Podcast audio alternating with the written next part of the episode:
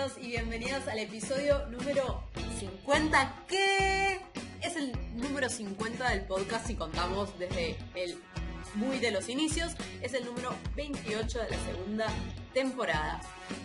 Esto es Dato Encerrado, un podcast sobre lo que sabemos, sobre lo que pensamos que sabemos y sobre lo que no tenemos idea. Y lo dije bien y no lo podés creer. No lo dijiste bien. Eso es lo peor. No, te olvidas siempre del principio, qué hay detrás de lo que sabemos, Ah, de lo que pensamos que sabemos y de lo que no tenemos idea. Los oyentes lo están repitiendo conmigo. Este también es el primer episodio de la última trilogía de esta temporada, que es la trilogía Bichos. Sobre lo cual la realidad es que no sabemos mucho, con lo cual supongo que preparar estos, estos episodios nos va a llevar un poco más de lo habitual. Mi nombre es Belén y el recuerdo más lejano que estoy segura de que eso es porque, a ver, esto es difícil. Yo hay muchas cosas, hay muchos recuerdos que desconfío si son recuerdos o si me acuerdo de las fotos, porque tengo fotos, me acuerdo mucho de la foto en papel, entonces no puedo distinguir si lo que me acuerdo es de la foto o de que me acuerdo, me acuerdo. Lo que seguro me acuerdo, me acuerdo es de la salita del 4, una vez que fuimos a la sala de música y la profesora tenía un palo de lluvia gigante y hacía un ruido espectacular y yo no lo podía creer. Y eso fue un recuerdo, recuerdo. De ahí para atrás, misterio. Perdón, ¿qué es un palo de lluvia? El, palo, el instrumento, el que hace... shhh. ¿Nunca viste un palo de lluvia en tu vida? Creo que no. ¿Qué? Ay, tan porteña que duele. Uy, ya sé cuál, qué te voy a regalar para tu próximo cumpleaños. Una caña llena de semillitas, ponele. Claro. Y adentro tiene como palitos que hace que vayan cayendo como distinto y hacen... Como una maraca. Lo estás haciendo sonar muy trivial. Buenísimo. Perdón. Eh, bueno, mi nombre es Melina y mi primer recuerdo creo que también es de cuando tenía cuatro y si no, cuando tenía cinco. Y obviamente, como dice Belén, tampoco estoy para nada segura de si es un recuerdo real o si me lo contaron. Fotos creo que no, eh, pero capaz que fue más grande, no sé, yo lo voy a decir como viene. Me acuerdo eh, de una vez que yo estaba subiéndome a un micro para irme a un viaje con mis amiguitos y amiguitas del Jardín de Infantes. Probablemente era un viaje de por cuatro horas a estar en un lugar con pasto. Eh, y mm, mis papás pagaron el viaje arriba del micro eh, porque habían colgado.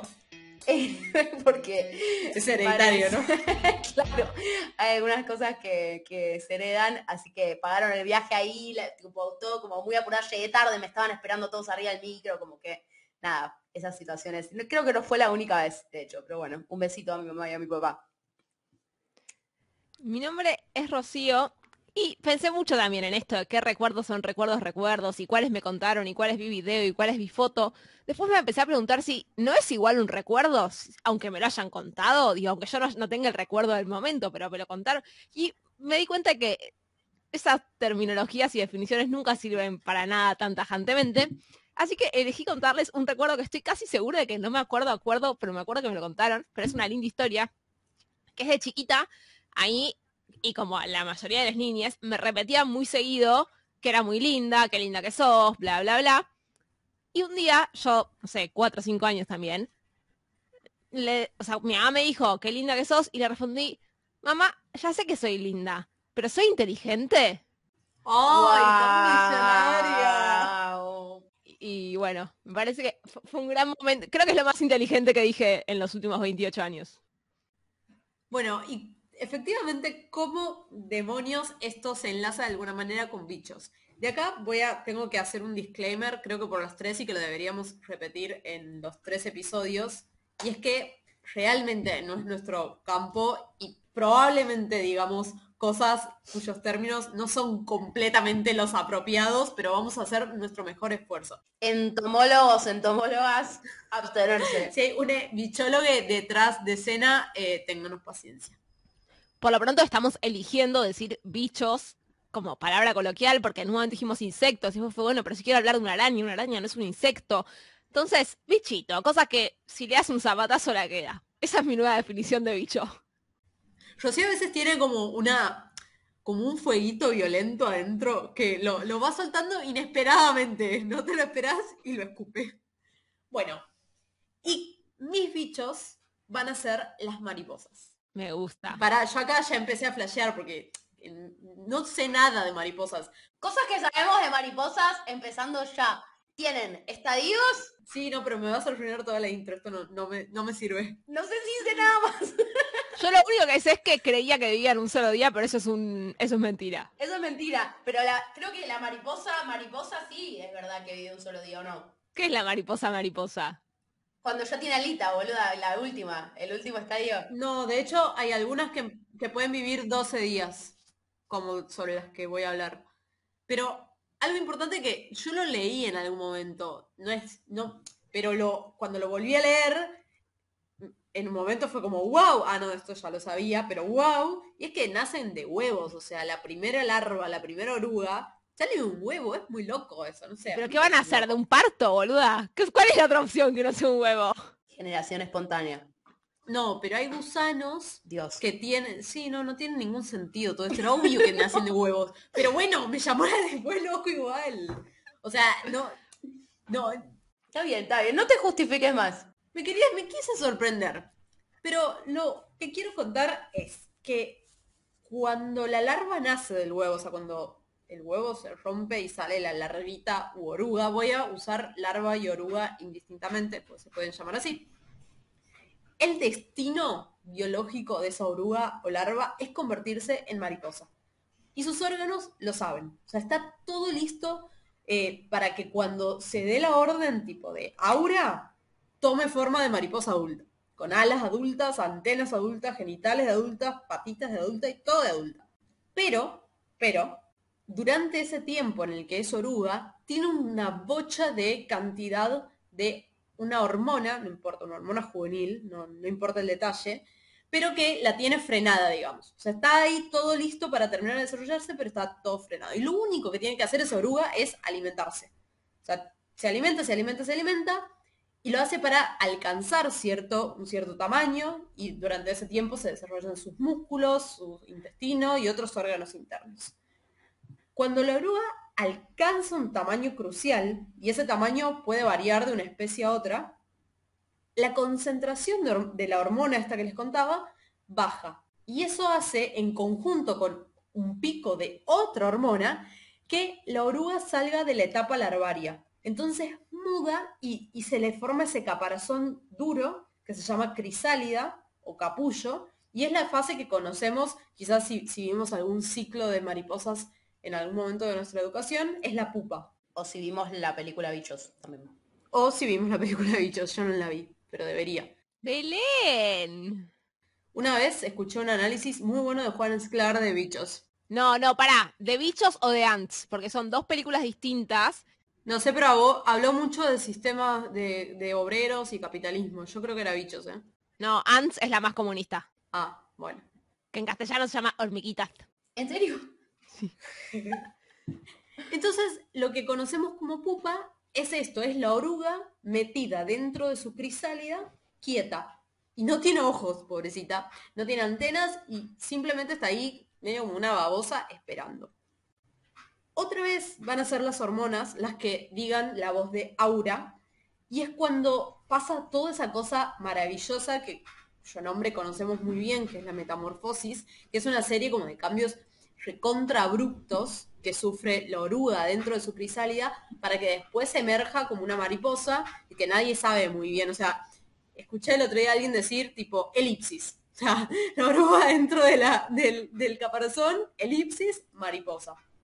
Y así como la misión de la oruga en su vida era alimentarse y estar lista para convertirse en una mariposa, la misión de la mariposa en la vida, como todo bicho que se, pre- que se precie, es aparearse y poner más huevos, claramente, continuando el ciclo de la vida. Durante mucho tiempo se pensaba que las orugas era, o sea, lo, lo que había dentro de esa crisálida dura era una, una cosa de una papilla y que se tenía que degradar un poco para ser mariposa. O sea, como que se tenía que destruir un poco ella misma, porque nadie, o sea, era muy loco cómo emergían después. Entonces decían, no, bueno, esto se tiene que romper un poco y formarse las nuevas estructuras que no tenían nada que ver con las anteriores. Sin embargo, contrariamente a la creencia anterior, en lugar de reconstruirse por completo, la mariposa ahora se ve como si fuera una oruga remodelada. O sea, hay algunas estructuras que permanecen relativamente sin cambios y hay otras que eh, hacen que las nuevas actividades de la oruga, como por ejemplo volar, sean más eficientes. Por ejemplo, los tubos traqueales, que son las, partes, digamos, del sistema respiratorio del, insecto, esos no, cambian, no se tocan, son los mismos que van a necesitar para respirar. Pero hay otras, como por ejemplo los intestinos, que retroceden un poco porque lo que necesita hacer la mariposa es aparearse, ¿qué es eso de andar comiendo y disfrutando de la vida? O sea, se no, digo, no estoy diciendo que pierdan el intestino, pero se reduce bastante y se desarrollan las alas y demás. Sin embargo, la situación es muy complicada cuando uno trata de entender si el cerebro de la mariposa es el mismo que el cerebro de la oruga. Porque tiene muchas partes distintas, entonces es bastante difícil traquear de alguna manera cuáles son las partes que sobreviven a la metamorfosis. El paper sobre el, cual les voy a contar no es un paper tan nuevo. Eh, ahora estoy dudando, creo que es 2008 o 2010, no, no, lo, no tengo el PDF abierto. Pero empieza con, con un parrafito muy poético, diciendo que es muy difícil de creer que una oruga críptica que mastica una hoja o un gusano que se retuerce en la carne en descomposición sea de hecho el mismo animal que la colorida mariposa o la ruidosa mosca verde que emerge de la etapa de pupa. Y la verdad es que sí. Obvio. O sea, es, rarísimo. O sea que podemos decir que yo de adolescente no soy la misma persona que era ahora. ¿Vale? Es la misma comparación. Más o menos. Igual no dijo que la mariposa no sea la misma que la pupa, sino que es difícil creer que sea la misma. Yo te voy a mostrar las fotos, es difícil. A la luz de todos estos cambios, la pregunta inquietante y difícil de responder es si es posible que haya memorias que se forman durante la etapa larva de la oruga que sobrevivan en la mariposa adulta una vez que atraviesa la fase de metamorfosis. Hay una elipsis ahí y se pierden algunas cosas. ¿Qué es lo que se pierde? ¿Qué es lo que se conserva? Eso es lo que van a tratar de contestar.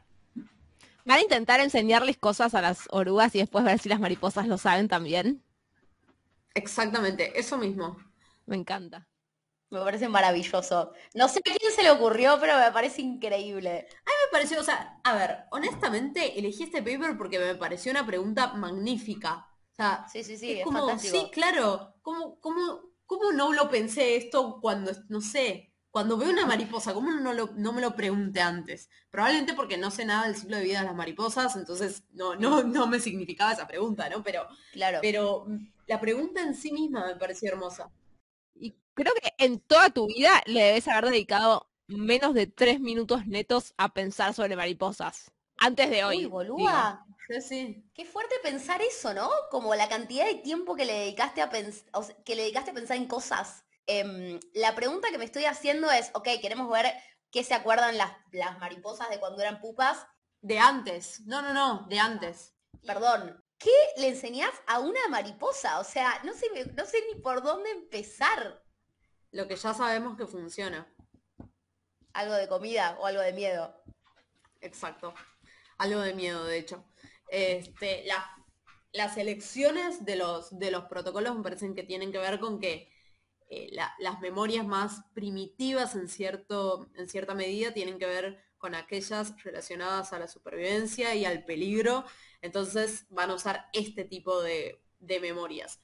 Es decir, lo que voy a decir lo enmarco en una opinión personal, pero si probaran con un tipo de memoria muy de, mucho más débil y más compleja y demás, y ven que no se, no se mantiene en la mariposa adulta, no sé si te alcanza para decir que ninguna memoria sobrevive, pero si vas a una como más conocida, más clásica, más típica, más fuerte, que repetidamente se conoce que, que, sobre, que es más persistente que otras, si a esa no la encontrás es como, bueno, ok, hay elipsis y de, la oruga a la mariposa hay remodelación a nivel circuiterio de neuronas que hacen que esas memorias eh, se pierdan.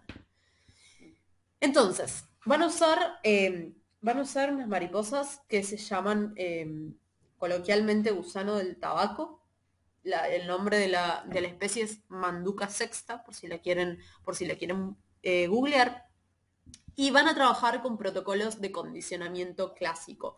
No me voy a meter en el súper, súper detalle, pero lo importante de este tipo de protocolos es que uno puede generar una asociación entre alguna clave contextual, en este caso va a ser un olor, y en particular van a usar eh, acetato de etilo, y algo que les resulte aversivo a las orugas, que en este caso va a ser una mini, mini, mini descarga eléctrica. Ponen varias orugas como una especie de gel y cuando hay un puff de ese olor, generan una descarga eléctrica. Esa descarga eléctrica es lo suficientemente alta como para que no les guste, pero lo suficientemente baja para que no las dañe. Vos no querés que el bicho se queme. O sea, lo estoy diciendo muy vulgarmente, ¿no? Pero, pero necesitas que, que esté bien. Es simplemente que les resulte algo molesto y aversivo como para que lo quieran evitar eventualmente. Como puede ser para una vaca un cerco eléctrico, digamos. Eh, es la misma lógica. No quiero volver ahí, pero no me va a hacer daño real. Más o menos algo así. Entonces ya se sabía que las larvas eh, podían, podían generar aprendizaje de este estilo, pero obviamente lo, te- lo tienen que volver a chequear con su protocolo y sus animales y demás. Entonces la primera pregunta es si les pueden enseñar, eh, si les pueden enseñar a las larvas que este olor, que es en particular el acetato de etilo, anticipa de alguna manera algo que no les gusta. ¿Y cómo lo miden? Porque eventualmente esto hace, o sea, las, las entrenan mientras, mientras son larvas, o sea, los pocos días de, de que salieron del, del huevo, y las testean al día siguiente, después de que, de, que, de que aprenden la asociación entre el shock y el olor. Esto lo repiten varias veces. Y al día siguiente lo que hacen es ponerlas, imagínense un laberinto que tiene forma de Y. O sea, hay un brazo central y luego hay una bifurcación con dos túneles, digamos.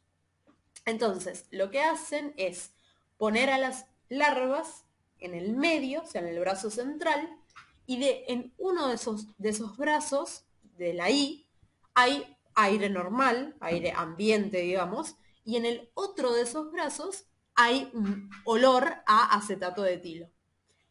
Entonces, la manera de saber si aprendieron o no es ver a qué brazo deciden ir. Y las dejan, obviamente, se, las dejan bastante tiempo porque hasta que se muevan las larvas eh, están como 10 minutos, ¿no? Pero, entonces, si, si yo largo 10 larvas, por ejemplo, al, al brazo central, y las larvas se distribuyen 5 y 5, es como, mmm, medio que están eligiendo al azar.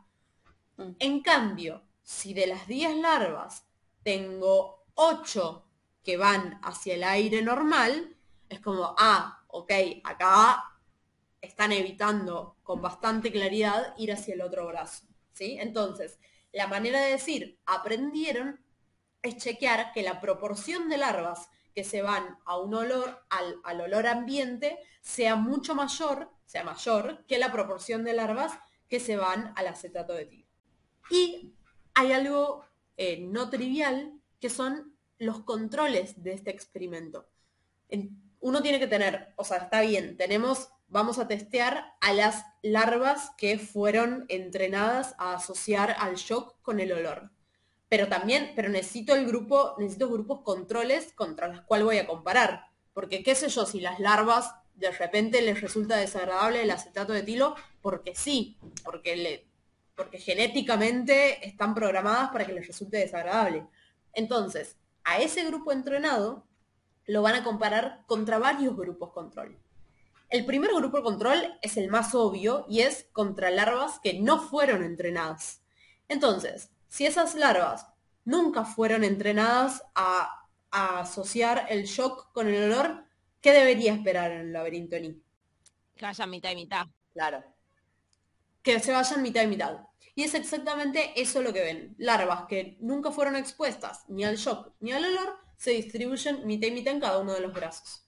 Lo mismo pasa con larvas a las que solo les dan el shock, pero nunca aparece el olor, entonces, pero yo tengo que chequear que el shock, qué sé yo, no le esté afectando algún circuito extraño, digo, lo, lo, lo tengo que evaluar. Entonces, las larvas que recibieron solo el shock, pero sin el olor, también se distribuyen mitad y mitad. Y lo mismo con el olor. Tengo larvas que únicamente sintieron el olor a acetato de etilo y las tengo que evaluar porque capaz que, que como ya lo conocen, entonces simplemente van al otro por una cuestión de novedad o ni idea, pero tengo que evaluar el efecto de haber sido expuestas de nuevo a un olor que ya conocían. Entonces, evalúan larvas que solo fueron expuestas al acetato de etilo y también se distribuyen mitad y mitad. Las únicas que sistemáticamente se mueven hacia el brazo con el aire normal son las entrenadas. Entonces, perfecto, ya les enseñamos algo a las orugas y lo aprendieron bien. Bien, ahora hay que ver qué pasa cuando crezcan.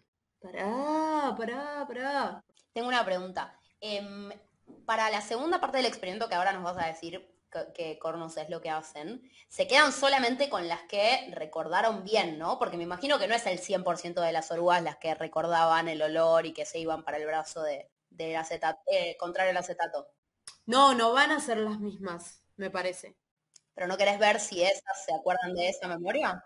No estoy segura de que sean las que testean. Ya sabes que aprenden. Entonces quizás condicionan a otras temprano y directamente las van a testear en la adultez. Que me parece que de hecho eso es lo que hacen. Ah, ok. Algo que también querían saber era si este aprendizaje, porque ellos lo hicieron en un estadio del larval, que era un estadio medio tardío, cercano a que se convirtieran en crisálidas. Entonces, lo que, lo que querían chequear era si, qué pasaba si las condicionaban un poco más temprano, en, un estadio, un par de estadios anteriores, eh, y las evaluaban después al mismo tiempo, ¿no? Y cuando lo hacen más temprano también ven aprendizaje. Entonces, si, da igual si las evalúan, si las condicionan en el tercer estadio o en el quinto estadio. Es una cosita técnica, pero que después ap- aporta un poco más de data. Y ahora sí, ahora es la pregunta que se quieren hacer y es si esta memoria que se generó en un estadio larval y que después va a ser, o sea, va a quedar almacenada si es que queda en la oruga hecha pupa y que luego cuando esa pupa eclosione va a ser una mariposa, si esa mariposa se va a acordar de las experiencias tempranas. Y la van a medir tres días después de que eclosiona la pupa. Lo que nos prueba que viven más de un día, porque si vivieran un solo día y lo midieran tres días después, sería complicadísimo. Evidencia suficiente. Y de nuevo, como siempre, van a tener todos esos grupos controles sobre los que conté hace un ratito y van a condicionar en los dos estadios en los que habían mostrado antes. O sea, en el estadio ese más temprano, que es el tercer estadio, y en el quinto, que era el primero que evaluaron. Y lo que ven, para alegría de todos y porque necesitaba un paper con resultados hermosos para contar, es que si a las larvas las condicionaban en el estadio ese más tardío, en el quinto más cercano a convertirse en crisálida, la memoria persiste. No así si las condicionaban un poco antes. Es como que hay una cuestión ahí temporal, pero hay una memoria que sobrevive. ¿Esto significa que la mariposa recuerda todas sus experiencias anteriores? No, significa que un tipo de memoria en particular, como es una memoria aversiva, que tiene un valor adaptativo alto porque el bicho no se quiere morir, evidentemente es lo suficientemente fuerte para sobrevivir a los cambios que en el cerebro no, no, tenemos quizás tan en claro, bueno, o quizás después de este paper se aprendió mucho más de esto, ¿no? Pero, pero en ese momento no se sabía muy bien cómo era la remodelación de cableados, pero las neuronas en donde quedaron codificada esa memoria sobrevivieron y fueron funcionales y esa memoria se expresó habiendo atravesado dos cambios fuertes de morfología y de hábitos y de todo. Y eso es muy loco. Pero no, no es este el último experimento, sino que tienen dos controles que para mí son interesantísimos. Hay algo que yo, sobre lo cual yo no hablé, que se llama no me acuerdo el nombre en inglés tampoco, pero se llama algo así como legado químico, que tiene que ver con que la pupa, o sea, la, la, crisálida de la pupa, aparentemente queda impregnada de ciertos olores. Entonces, cuando la mariposa emerge, cuando se eclosiona eso, es como que vuelve a estar expuesta a esos químicos y en realidad no es que la mariposa muestra memoria de eventos pasados, sino que vuelve a estar expuesta a cosas que, a, claves ambientales que fueron anteriores. Entonces ahí hay como un juego de asociaciones y demás que, que es como que parece que se acuerda, pero que no, que tiene que ver con una sobreexposición a olores de olores que tenía la pupa, no, que, no de memorias que tenía la mariposa. Entonces hacen algo brillante. Pero ahí el olor que queda en la pupa no está asociado a una clave, a ningún tipo de clave. O sea, no, es que la pupa cada tanto te da una descarguita eléctrica con el olor. No, pero hay una cosa que a mí no me queda clara. No, sí me queda clara. O sea, las pup, cuando están las orugas y las están por condicionar, hay eh, compuestos volátiles del acetato de etilo que están en el contexto que pueden haber quedado de alguna manera impregnados en la larva no sé muy bien cómo funciona esto.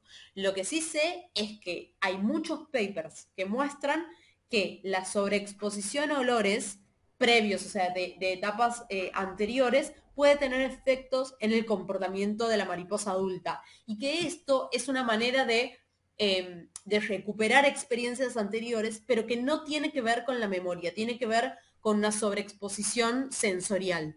Si la diferencia es sutil o abismal, no lo sé, pero le dedican un experimento a esto, con lo cual asumo que es algo que tenían que mostrar que no estaba pasando. Entonces, algo que hacen es usar mariposas, eh, perdón, orugas eh, naive, o sea, que no, que no habían sido condicionadas. Y lo, este es el control más trivial en realidad. Y lo que hacen es eh, ponerles el olorcito de acetato de etilo en la, en la pupa y ven, ven cómo dan en el test. Pero en realidad esto es medio trivial porque ya sabíamos que el olor no, no generaba, no era por sí mismo desagradable. Entonces. Bueno, pero capaz pasaba algo bizarro en la pupa que hacía que, no sé, qué sé yo. O sea, no está mal controlarlo. Pero ahora lo que hacen esto me parece muy divertido y es que a orugas que fueron condicionadas les lavan la pupa. Dice pupa wash, o sea, limpian la pupa con la idea de que si hubiera algún compuesto volátil anterior que no esté presente al momento de la eclosión de la mariposa. O sea, y ese lavado de pupa no afecta para nada el crecimiento, el desarrollo, el, o sea, ¿cómo hacen para lavar la pupa y que no pase nada? Es como, ¿cómo decirte? No, es que la pupa es bastante hermética. La pupa es muy cerrada. Para mí lo que pasa es que están lavándola solo por afuera.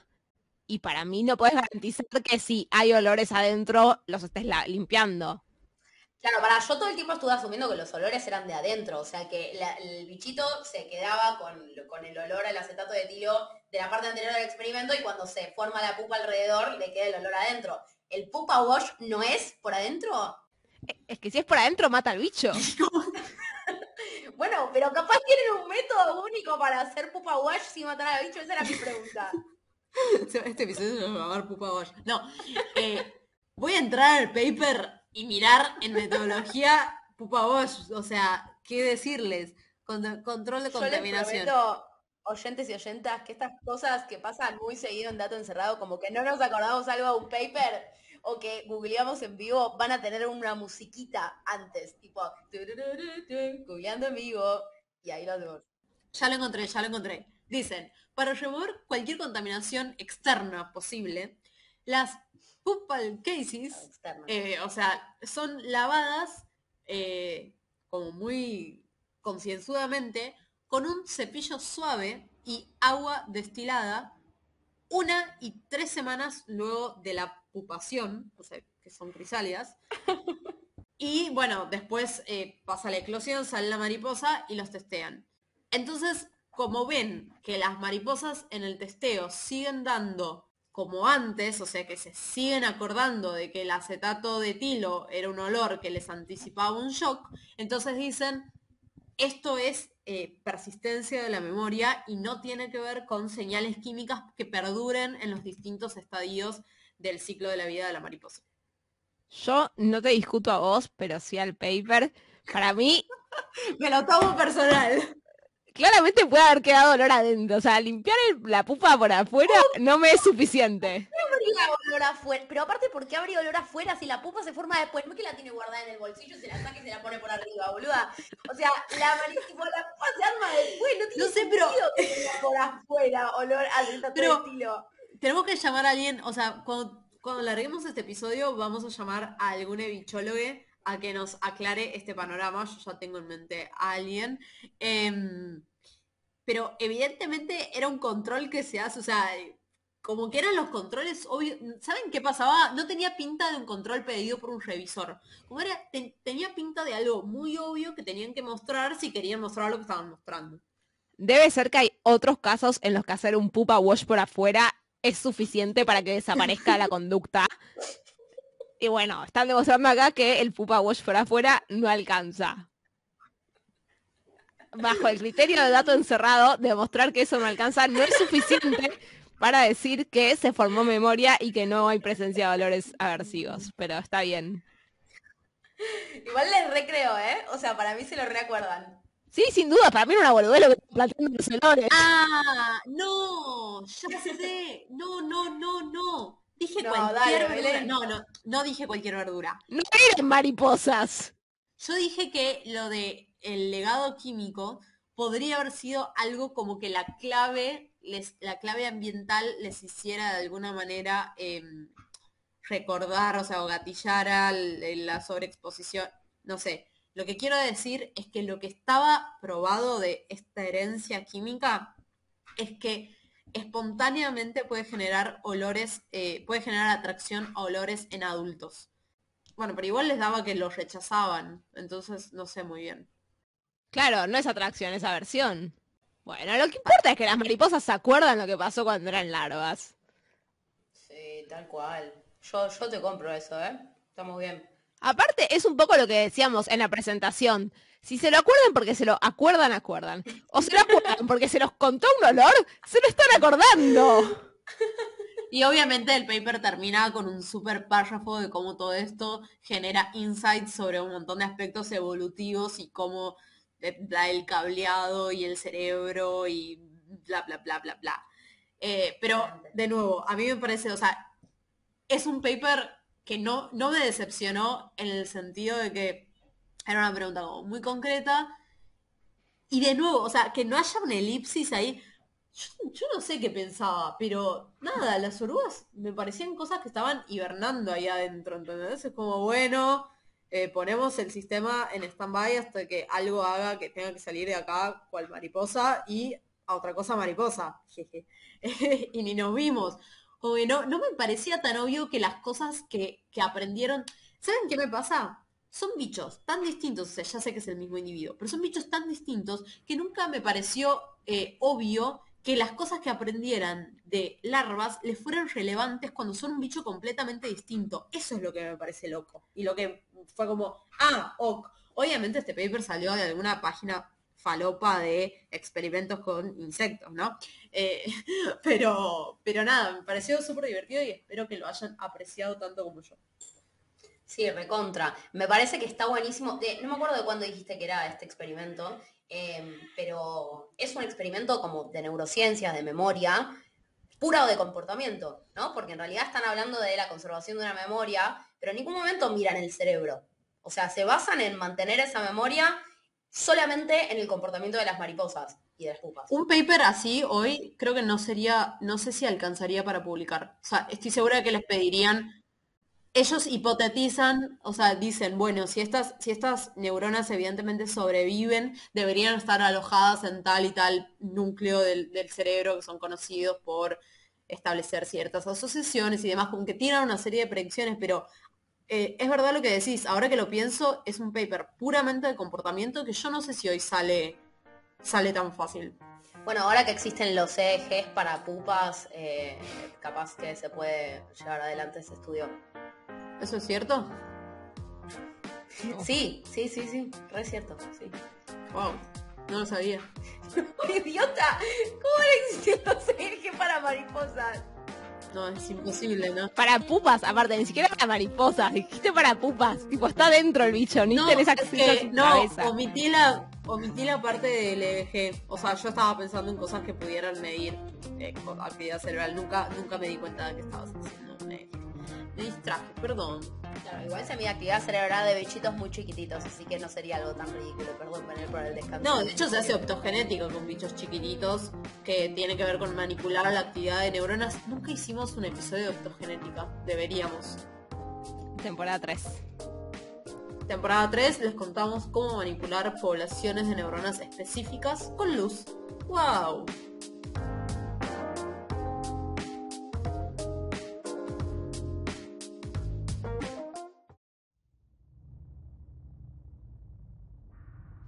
¿Y por qué estamos pateando todo para la temporada 3? Porque se está terminando la temporada 2. Nos quedan un par de capítulos nomás y nos despedimos de ustedes y de ustedes hasta la próxima. Eh, y nos vamos a encontrar con un montón de cosas nuevas, sobre un montón de cosas distintas y no tengo nada más para decir qué cosas. No, vamos a contar cómo va a ser el cierre de la temporada. El cierre de la temporada va a ser un episodio eh, hecho por las tres en conjunto, igual que el cierre de la temporada pasada, pero distinto porque la- va a haber una dinámica. Y la dinámica es la siguiente. Hashtag dinámica. dinámica. Sí, sí. Eh, mediante nuestro Instagram, arroba dato encerrado, vamos a subir por historias una consulta popular para que propongan títulos de episodios. Título a secas, sin explicar nada más de qué es lo que tienen en mente para ese episodio. O sea, no tema. Título. Por ejemplo, empezando ya, yo un título para un episodio de Dato Encerrado. Flow 2.0. Mis nalgas, yo diría mis nalgas congeladas. No sé. No sé. Puede ser cualquier cosa que se les ocurra. Vamos a juntar todas esas sugerencias, leerlas, ponernos de acuerdo en una y la mejor, o no la mejor, pero una y la que nos convenza más en el momento. Y con ese título cada una se va a llevar de tarea preparar un mini episodio.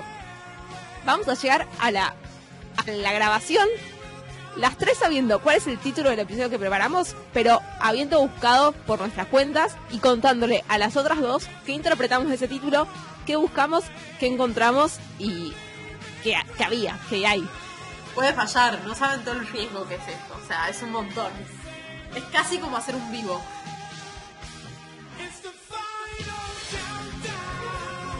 El primer paso para que no falle es que ustedes propongan títulos y además que propongan títulos piolas. Así que tienen todavía hay un par de semanas para hacer esto, así que eh, nada, cópense.